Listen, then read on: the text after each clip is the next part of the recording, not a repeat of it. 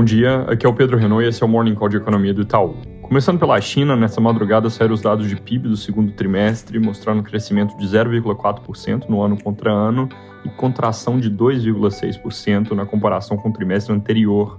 Isso significativamente pior que o consenso, que era menos 2%. Esse número abaixo do esperado já leva a uma nova rodada de revisão de projeções de crescimento para o ano, e só comentando aqui, já estava claro que eles iam passar longe dos 5,5% ambicionados pelo governo, mas agora com esse número fica mais difícil, inclusive, chegar nos 4,2% que a gente projeta.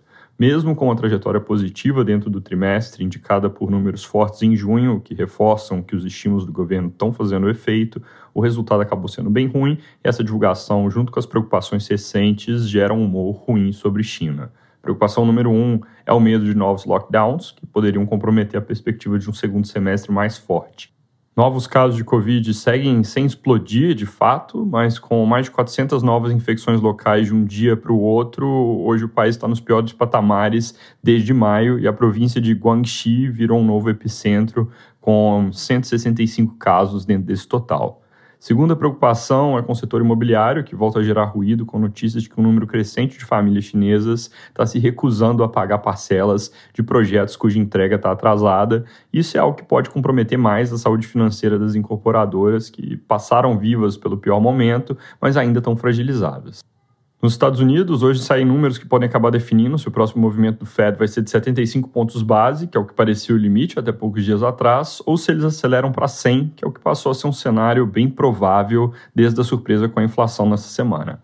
Ontem, depois de outros membros do Fed deixarem a porta aberta para um movimento mais forte, o Waller falou de forma mais contida, dizendo que 75 pontos já é muito intenso e que eles não querem errar a mão e que os mercados exageraram a precificar alta além desse ritmo, que é algo que ele só apoiaria se tivessem surpresas significativas, citando aqui as vendas no varejo que saem hoje. O Waller é um membro importante do Conselho do Fed, ele tem um peso maior nas discussões de política monetária e o que ele fala acaba tendo um peso maior também na nossa leitura. O Bullard, que também é um dos principais, não foi tão transparente, mas quando perguntado sobre a alta de 100 pontos, só respondeu falando da preferência por 75. Para calibrar então qual vai ser o movimento, a gente vai ficar de olho nos dados que saem hoje. Às 9h30 tem vendas no varejo, que o Waller mencionou, elas devem vir com alta de 0,6% na nossa projeção e 0,9% no constante de mercado. Isso é o varejo como um todo, a medida de grupo de controle deve ficar praticamente de lado na nossa leitura, e aí para configurar uma surpresa positiva, né, significativa que o Waller mencionou, para a gente, varejo tem que vir acima de 1,5% e o grupo de controle acima de 1% de crescimento no mês. Depois, às 11 sai a pesquisa da Universidade de Michigan, que da última vez foi a gota d'água para o Fed aumentar o ritmo. Na última divulgação, a expectativa de inflação dos consumidores para o intervalo entre daqui a 5 e 10 anos estava em 3,1%, e nós, e mercado, achamos que pode recuar um pouco para 3% nesse dado. Agora, se vier com alta, a pressão vai ser na direção de que o FOMC entregue mais juros. Logo, super importante ficar de olho em como saem esses números, vindo em linha com o que a gente espera. É mais para fazer 75 na reunião de julho, talvez mais 75 na próxima, do que aumentar o ritmo agora para 100 pontos base. Aqui no Brasil, o Congresso entra em recesso e, com isso, o noticiário vindo de Brasília tende a ficar mais vazio ao longo das próximas semanas. Eles voltam no início de agosto, mas aí já em modo eleitoral, com bem menos assuntos na pauta e menos dinamismo nas sessões, foco total nas campanhas. No apagar das luzes, ontem a PEC dos benefícios sociais foi promulgada, esse era o último passo formal, e agora o governo vai correr nos bastidores para colocar de pé os pagamentos aprovados o quanto antes.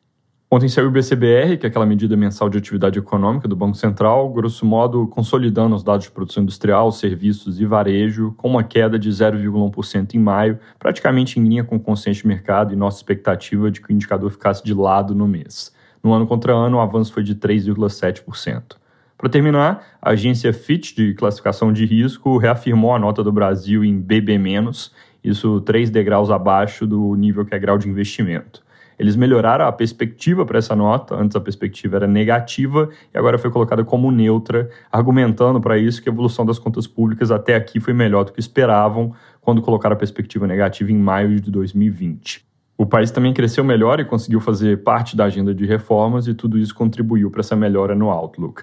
A melhora de perspectiva pode parecer inconsistente com a dinâmica de mercado recente, e meus próprios comentários aqui, que denotam maior preocupação com a dinâmica fiscal, mas a divergência vem de uma questão de timing e horizonte. Agências de risco tipicamente se movem de forma mais lenta e menos errática que o mercado então, essa revisão ainda é, de certa forma, incorporando a surpresa positiva do passado, enquanto o mercado já virou a página e está preocupado com um novo desafio para os cofres públicos, que deve resultar dos cortes de receitas e aumento de gastos que foram aprovados recentemente.